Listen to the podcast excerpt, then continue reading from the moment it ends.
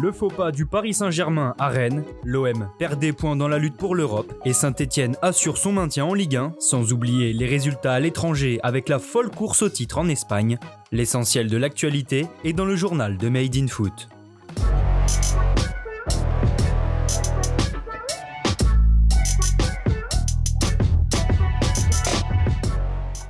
Le titre s'échappe pour le PSG. En concédant le match nul un but partout sur le terrain du Stade Rennais, le club de la capitale accuse 3 points de retard sur le LOSC à deux journées de la fin. Mis en danger par Girassi dès l'entame, les Parisiens prennent ensuite le contrôle du match, en témoignent ces tentatives d'Herrera et Di Maria stoppées par Gomis.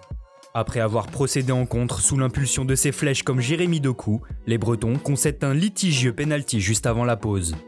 Venu pour contrer une frappe de Kurzawa, Aguerd touche le latéral parisien. Après de longues minutes d'attente, Neymar se présente face à Gomis et trompe le portier sénégalais pour le 1 à 0. Vexés, les Rennais attaquent fort le second acte en exerçant un gros pressing sur Paris, sauvé par deux fois par Navas sur des frappes de Doku et Flavien T. Les hommes de Genesio finissent par être récompensés à 20 minutes du terme, puisque sur un corner de Bourigeau, Girassi s'envole au-dessus de tout le monde pour égaliser de la tête. Conscient d'avoir perdu gros, les joueurs du PSG s'agacent à l'image de Kim Pembe, exclu pour un tacle mal maîtrisé sur Doku. Intenable hier soir, l'ailier belge et ses coéquipiers obtiennent donc un précieux match nul dans leur quête de la cinquième place et freinent surtout le PSG dans la course au titre. Plus tôt dans la journée, Monaco a repris place sur la troisième marche du podium. Après leur défaite 3 buts à 2 face à Lyon le week-end dernier, les joueurs de la principauté se sont relancés en battant Reims à 1-0. Le jeune belge Elliot Matazzo est l'unique buteur d'une rencontre au cours de laquelle Monaco n'est jamais parvenu à faire le break, mais n'a jamais vraiment été inquiété non plus. L'OM a raté le coche. Alors qu'ils avaient l'occasion de distancer Lens après la défaite des 100 et or vendredi soir, les Phocéens se sont également inclinés 1-0 sur la pelouse de Saint-Étienne. Menés après un but de Nordin juste avant la pause, les Olympiens ont livré une meilleure seconde période mais sont tombés sur un très bon Étienne Green. Auteur de plusieurs arrêts, le jeune portier des Verts peut se satisfaire d'avoir participé au maintien des siens en Ligue 1. Même s'ils n'ont plus rien à jouer, les joueurs de Montpellier ont à cœur de bien terminer la saison pour remercier leur coach Der Zakarian qui partira en juin prochain.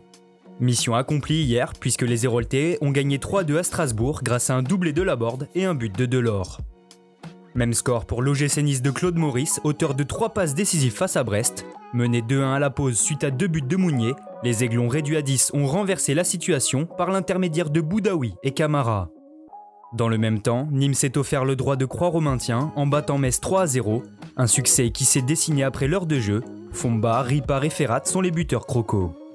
Enfin, Angers a franchi la barre symbolique des 42 points synonymes de maintien après avoir vaincu Dijon 3 0.